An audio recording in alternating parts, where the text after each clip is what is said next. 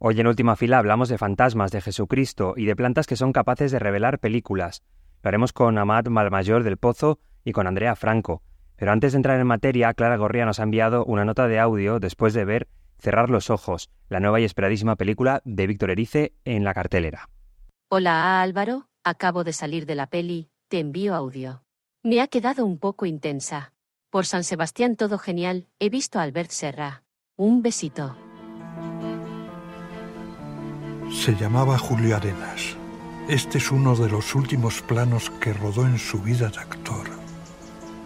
Desapareció en 1990 cuando trabajaba en La mirada del adiós, la película que nunca existió. Fue dado por muerto, pero su cuerpo no se encontró. Una cosa muy, muy bonita, yo creo, cuando estás viendo una película, como que te, toca teclas sentimentales y también de los recuerdos más del cine, es como que cuando mientras la ves no paras de pensar en otras películas que también de alguna manera te han tocado, te han removido o te han emocionado, ¿no? Y entonces eh, estoy muy, muy emocionada. Eh, esta peli eh, empieza como con un misterio sobre una persona que ha desaparecido y que tienen que buscar. Y entonces justamente me recordaba un poco a Trenkendown, que es una película que nos ha gustado mucho en estos últimos meses también va de como de una desaparición y de una búsqueda y de un misterio. Siento que, mm, que esta generación, que vivimos como en un, en un, gran misterio, que no, la certeza hace tiempo que no, como que no existe y, y, mm, todo el rato eh, últimamente veo que las películas hablan sobre un misterio, un vacío, una sensación de, de búsqueda. Y mm, me recordaba esa película, me recordaba a Tren de Sombras también, pero luego, pues poco a poco, el misterio esa investigación, eh, claro, también la duración te deja ir conociendo muy bien a los, a los personajes, ir entendiéndolos y el personaje principal que está interpretado por Manolo Solo, pues claramente es un hombre como de alguna manera derrotado o que ha elegido un tipo de vida que tampoco encaja muy bien con, con, lo que debería estar haciendo una persona de éxito ahora. Entonces parece que está desubicado, parece que está como suspendido en el tiempo él también y bueno, que vive, tiene placeres eh, cotidianos y tal, o sea, tierno y pues, sobre todo muy nostálgico. Los amigos que tiene también viven en sitios además que están rodados con una, con una dirección de arte que no está buscando la perfección ni un realismo, no romantiza el realismo, simplemente es como una, las vidas que están ahí y que están captadas por, por la cámara y, realmente en la película te vas moviendo por muchos espacios, vas viajando también.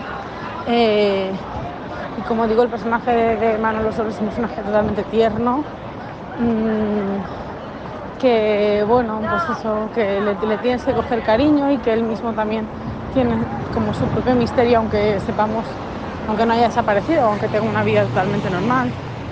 Eh, un, luego hay un personaje secundario que es adorable, que es Max, que es un señor que, bueno, aparte trabajaba también en el cine, que conserva aún pues las películas, incluso tiene proyectores, que bueno, que claramente le, da mucha pena eh, formato digital.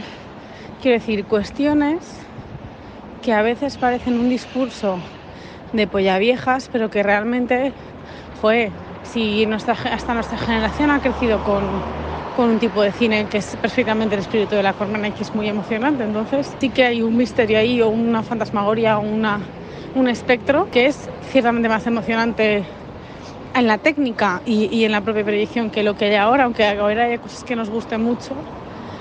Hay, como una sensación de algo que se va a perder para siempre, una historia muy corta de, de 100 años o un poquito más, pero que que, ya como que se va a acabar. Entonces, bueno, pues en ese sentido es una peli totalmente nostálgica. Hay un, bueno, hay un momento que se ponen a cantar una canción y de repente también en ese momento también puedes como pensar que la película también es un pequeño homenaje a esos hombres del western, como duros por fuera pero blanditos por dentro.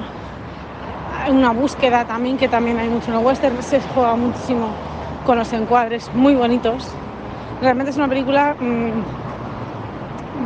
de alguien que sí que tiene oficio. Ahora quizá lo que se valora o lo que se busca son otras cosas que también son muy interesantes, pero que igual es muy difícil tener oficio en un tipo de cine que lleva 20 años. Y Víctor dice lo que está claro es que tiene amor y, tiene y tiene oficio para hacer y entrar más tipo de películas. Es una, es una película que es como fácil, pero bueno, tiene muchas tramas con las que te puedes emocionar y, todas son vacíos, todas son espectros em, de un corazón como roto. Ahora sí, empezamos.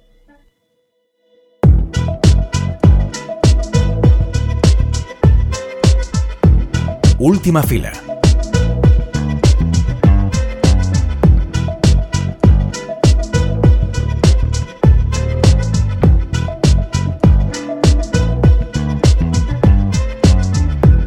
un país vasco postapocalíptico, Chomín, un arqueólogo vasco en paro, recibe el encargo de un peritaje en Marte. Para llegar necesita la ayuda de su hermano Gene, que le hará de chofer.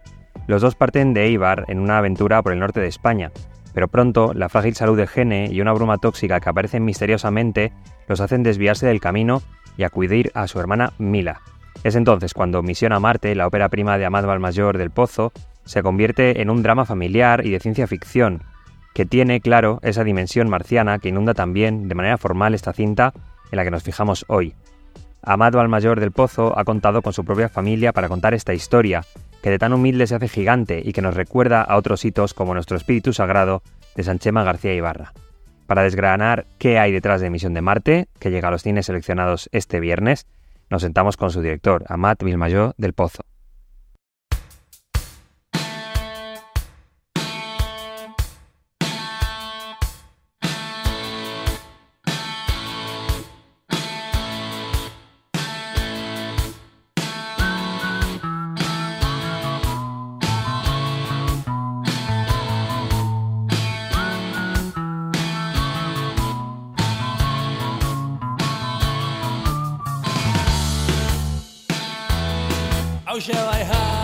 De, tu propia familia para, para contar esta, esta historia? ¿Por qué era importante que, estuvieran ellos y de qué manera eh, han influido en, en todo el proceso de la película? No sé si ya desde la propia escritura, en el momento en el que les, les incluyes ¿no? en, el, en el proyecto.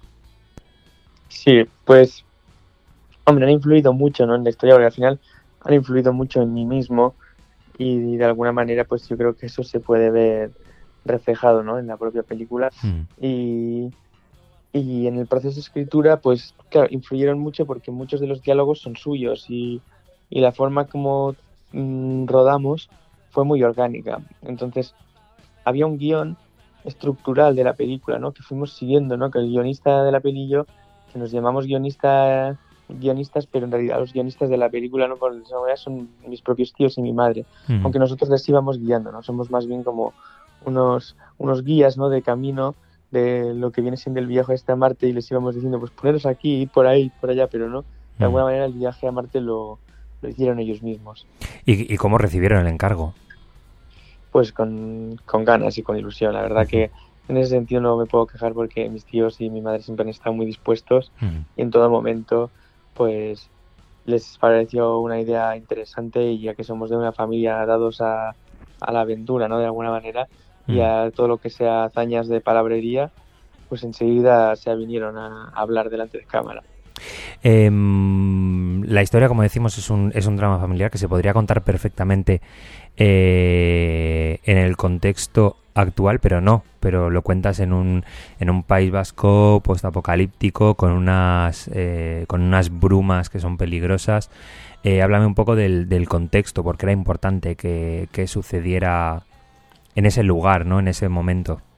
Pues es un poco un compendio de situaciones, ¿no? Pero eh, para mí era importante trasladar un poco la visión esta como que yo veía un poco interna de mis tíos al exterior de la, cinta, ¿no? en el contexto, para que también los espectadores pudieran de alguna forma entrar en su, en su realidad, ¿no? en una realidad que es, es bastante hostil, ¿no? una realidad que intenta que intenta frenarte y que intenta, pues de alguna manera, hacerte daño y de una manera muy institucionalizada, ¿no? Entonces, para mí era importante trasladar esta especie de aura o esta atmósfera así como de ciencia ficción al, al exterior. También aparte, pues rodamos durante el confinamiento en 2020 y yo creo que hay cosas pues que beben del momento que vivíamos también, ¿no? Y, y quizá algunas cosas de las que en ese momento eran realidad pues parece que ahora son ciencia ficción y en la película se colaron de alguna manera. Eh, háblame del, del, de la puesta en escena de y lo primero que, que, mm, destaca a lo mejor es la textura, el grano, el hecho de eh, bueno de, de, cómo está rodada, ¿no? De, la propia imagen, de la propia fotografía. Eh, háblame de, de, esta decisión y, y, lo que comporta también, ¿no? Que, que, que tenga esta, esta apuesta visual tan concreta. Pues bueno, la puesta en escena de la película eh, viene porque la verdad es que el hecho de que esté en 16 milímetros, ¿no? Con este grande y tal, mm. Tiene que ver con dos cosas, ¿no? Una que estéticamente pensé que pues era apropiado para la historia que se iba a contar y por otra parte porque me gusta trabajar en 16 milímetros por, por la propia materialidad del, del formato mm. y porque es la forma que yo aprendí a rodar, ¿no? Yo estudié la carrera de comunicación audiovisual en Barcelona y uno de mis maestros que me inspiró más para hacer cine, Santi Fillol, fue la persona que me enseñó a rodar y a, mí y a mis amigos que estábamos en ese momento en la carrera y nos enseñó en, en 16 milímetros y desde entonces pues ha sido un poco la, el formato con el que me he sentido más cómodo trabajando y no sé, tiene algo, ¿no? Que el hecho que tengas falta de material, ¿no? Es decir, que no tienes eh, un material ilimitado ¿no? de, rodaje, genera como ciertas tensiones en el rodaje que a mí me, gustan, ¿no? Y que muchas veces se pueden ver como un como, una falta, ¿no? Como algo que va en detrimento, pero que para mí mm, no es así, ¿no? Sin embargo, al revés, se hacen unos rodajes más a menos, más cortos, y en que muchas veces eh, hay más precisión a la hora de ir a buscar aquello que se quiere rodar. Eh, ¿Cómo equilibrar eh, con, la, con la cámara eh, esa tensión que hay entre los personajes en, en, varios momentos de la, de la película con las escenas más paisajísticas que son totalmente abiertas, ¿no? cómo poder equilibrarlo para que, para que el tono no se vaya hacia, hacia un lado o hacia otro de manera definitiva. Bueno, pues ahí está un poco también, yo creo, la, gracia de la película y ah, es algo que a mí personalmente me gusta mucho de esta película y es que, tiene, considero, no, no sé, quizá me equivoco, pero considero yo que tiene un, buen equilibrio, ¿no? Entre lo que es la parte como más dramática o tediosa de la película o quizá más contemplativa, podríamos decir, con la parte más de acción, comedia, más vivaz, no más de conversaciones. Entonces, es un poco como una batalla interna dentro de la película entre, entre si va de una cosa o va de la otra, ¿no? Y que a mí personalmente, pues eso me gusta porque es, considero que es como la vida misma, ¿no? Que, que tiene sus momentos cómicos y sus momentos trágicos eh, en un mismo día y en un mismo espacio y que la película al final pues refleja la realidad de nuestra familia hmm. y, y, mm, no sé, es un tipo de película que a mí me gusta, ¿no? Que, que tiene un poco de todo, ¿no? Que tiene como lo que te decía, un poco de comedia y un poco de drama como en la propia vida mismo. Háblame de, de Ertzainak, de, de la banda que, que le pone eh, banda sonora, ¿no? Al, a, la, a la película. Pues nada, Ertzainak es, un, es una banda de, de rock punk eh, vasco de los años 80 que en la que mi tío Gene, que es uno de los protagonistas de la película, pues estuvo metido en los inicios de la banda y es muy amigo de los integrantes de ella. Y ahí al inicio de la a los inicios de la banda pues les ayudó con la escritura de algunas canciones y les llevaba en coche arriba y abajo a los ensayos y les hacía de técnico de sonido a veces, de técnico de luces lo que hiciera falta, ¿no? Hasta que un poco pues la banda se profesionalizó más y entonces él pues siguió con su vida. Y claro, pues me pasó en, a su debido tiempo, me pasó la maqueta de los China, que es unas canciones que no tienen derechos de, edición de, o de distribución, o no sé cómo decirlo, ¿no? Y más allá de los derechos de autor propios de ellos. y que, que al escucharla dijimos, ostras, eh, tenemos banda sonora, ¿no? Esa tiene que ser la banda sonora y además que pues circunstancialmente no se daba que esas canciones nos venían muy bien para una producción de este estilo también tan punky y, sin y con tan poco presupuesto para poder em, pagar derechos de, las músicas, ¿no? Y que yo en un principio tenía intención de poner músicas eh, que tenían derechos y tal, y de, artistas anglosajones incluso, pero el productor mismo de la película me dijo, pero, pero si tienes la música de los amigos de tu tío, que es perfecta, no tienes que irte a buscarla a ningún lado, tienes la, tienes aquí delante.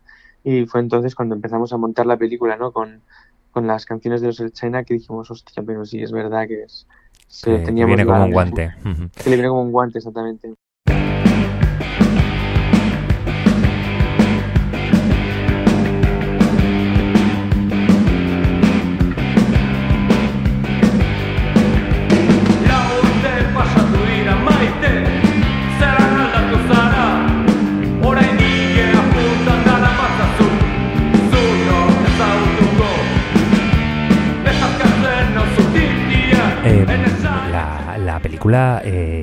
Tenido cierto recorrido por, por festivales. Eh, no sé si te ha eh, sorprendido este recorrido, sobre todo por, por la realidad material de la, de la película, ¿no? Que no tiene una gran productora de renombre o no has tenido que estar tres años detrás de la financiación, ¿no? Entonces, no sé cómo, cómo ha sido este, este, esta sorpresa, ¿no? Pues ha sido, pues como, como es una película hecha con, con muy pocas expectativas, todo lo que le ha venido a la película, tanto las cosas grandes como pequeñas, han sido bienvenidas y recibidas con, con, igual de intensidad y de amor, porque, por lo que te digo, ¿no? Como no teníamos grandes expectativas ni de cubrir gastos, ni de, ni de que se distribuyera, ni que llegara siquiera a salas de cine, que, que por cierto mañana se estrena en salas de cine en, eh, no sé si son 11 ciudades de, del estado, y, para mí, pues todo, todo lo que le ha sucedido a la película ha sido absolutamente increíble. Y como bien dices tú, pues teniendo en cuenta que es una película que tiene un sistema de producción eh, pequeño, ¿no? Es una película eh, sin presupuesto, familiar, artesanal, hecha con nuestras propias manos y que sin embargo pues ha conseguido despertar el interés de ciertas personas y yo creo que también del público, porque al final es una película que está pensada para el público, aunque pueda parecer una película mm, de estas más inaccesibles, yo creo que para nada lo es, porque también cuando la hicimos pensamos en mis tíos y en mi madre y en mis padres al, al, rodarla, ¿no? Queríamos que fuera para ellos también una película que la pudieran disfrutar eh, sin la necesidad de haber tenido que, que, pensar mucho en el cine, ¿no? A la hora de ir a verla. Em, esta película que tiene un aspecto visual e incluso temático tan marcado, eh, ¿tú crees que es eh, como un camino a seguir tuyo como autor en el futuro o es eh, esta un, primer experimento y te planteas tus próximos proyectos como, como, como otro tipo de experimentos? Pues mm, no te sabría decir tampoco. La verdad que ahora estoy escribiendo una película con un amigo y me lo planteo mm, ya o sea, diferente, ¿no? Es decir, para mí esta película ha tenido mucho sentido eh, desde el momento en que, la temática de la película es mi familia, ¿no? Otra película que hiciera, dependiendo de la temática, pues tendrá otro sistema de producción diferente y otra estética quizás también. Desde luego lo que sí voy a seguir manteniendo es un poco el espíritu eh, más punky, gamberro quizá que tiene esta película que me gustaría mantenerlo a lo largo de, las siguientes películas que vaya haciendo si es posible, ¿no? Pero de momento la siguiente película que estamos escribiendo tiene un, sistema de producción un poco más tradicional, aunque seguimos trabajando con la misma productora y de una manera también pues muy eh, va moviéndonos en, en cosas como muy mm. independientes, ¿no? En, eh, Va a ser una película un poco, quizás un poco más hecha al, al, al uso, ¿no? De cómo se hacen las producciones cinematográficas. Pero bueno, en cualquier caso, Eh, será punky, sí, no, no, no, se olvidará, ¿no? De las raíces. Eso, exactamente. Em, que no pueden cambiar. Una última pregunta que, que, bueno, que puede parecer grandilocuente, pero que estamos en, en, en, este, en este programa, estamos bastante acostumbrados a encontrarnos con directores y con directoras que, que nos presentan sus óperas primas, sus películas, sus primeras películas. Y esta temporada queremos preguntaros eh, a todos una última pregunta que sea la misma, que es, eh, bueno, mm, muchas veces una primera película sirve para mostrar las intenciones o, cómo, cómo, creéis vosotros que, debe ser el cine o que puede ser el cine, ¿no? Entonces yo te quiero preguntar cómo, cómo debe o puede ser el cine en, en este 2023 desde, desde tu óptica personal. Pues es una buena pregunta.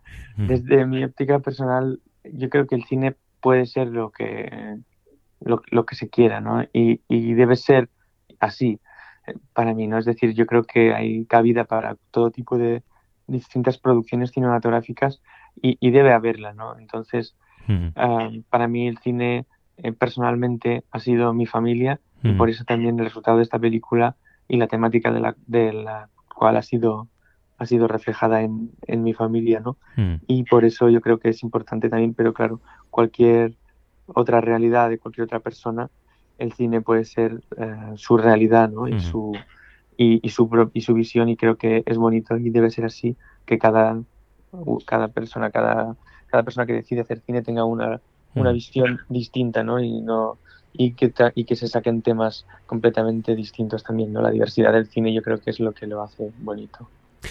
Muchísimas gracias a, eh, a Matt Balmayor. la película se, se, puede ver en poquitos cines, pero se pueden ver en cines de, de bastantes ciudades seleccionadas de, de, de, España. Aquí en Valencia, en el ABC Park. Que vaya muy bien el, el estreno, Matt. Muchísimas gracias.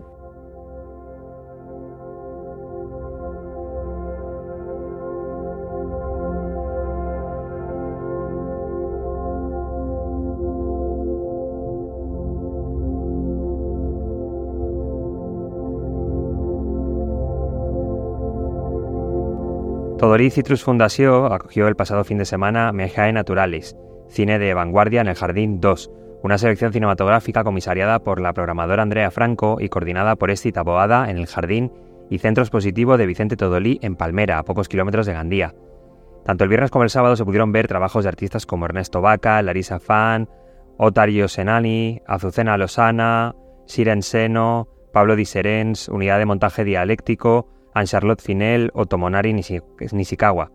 En el jardín de Todolí, unas sillas de plástico y una pantalla blanca son suficientes para hacer un cine de verano que es en realidad una ventana de cine expandido en conversación con el propio espacio que habita. Hoy hemos querido hablar con Andrea Franco para que nos hable de la iniciativa.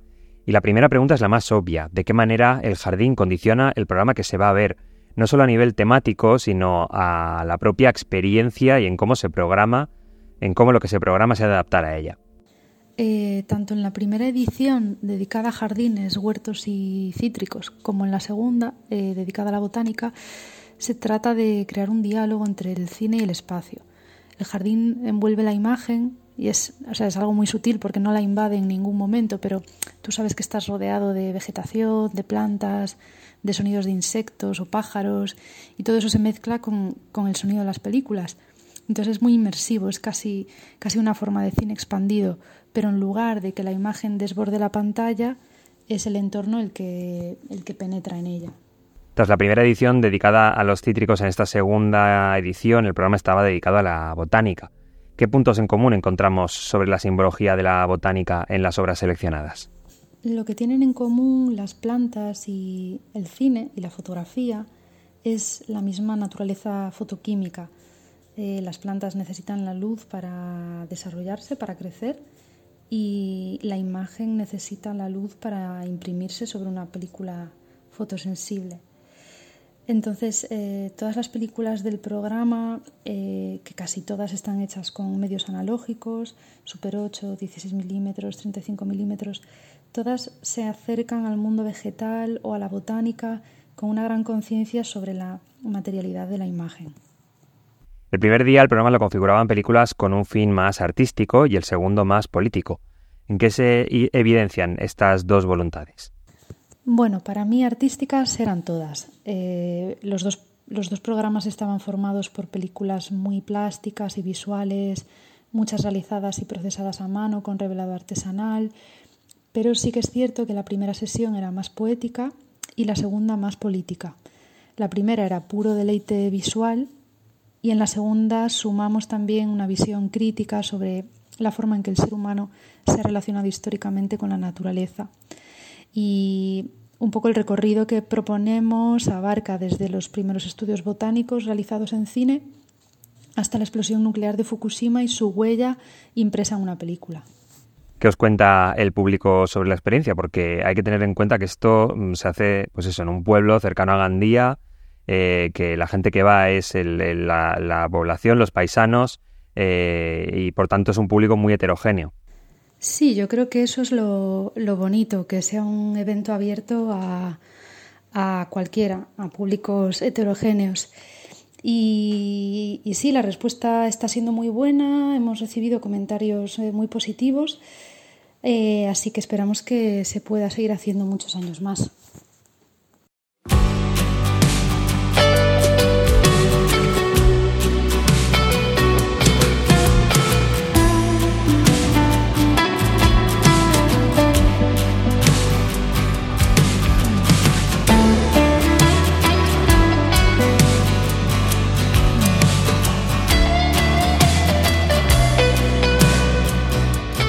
Nos escuchamos en siete días. Hasta entonces, disfruta del cine.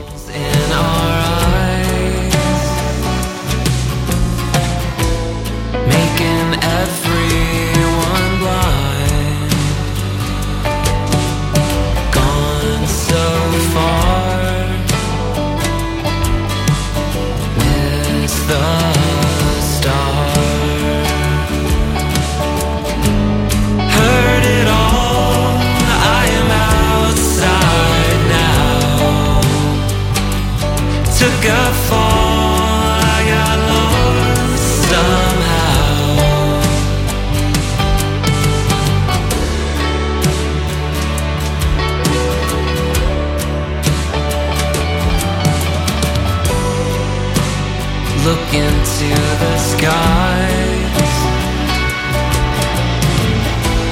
wishing I could.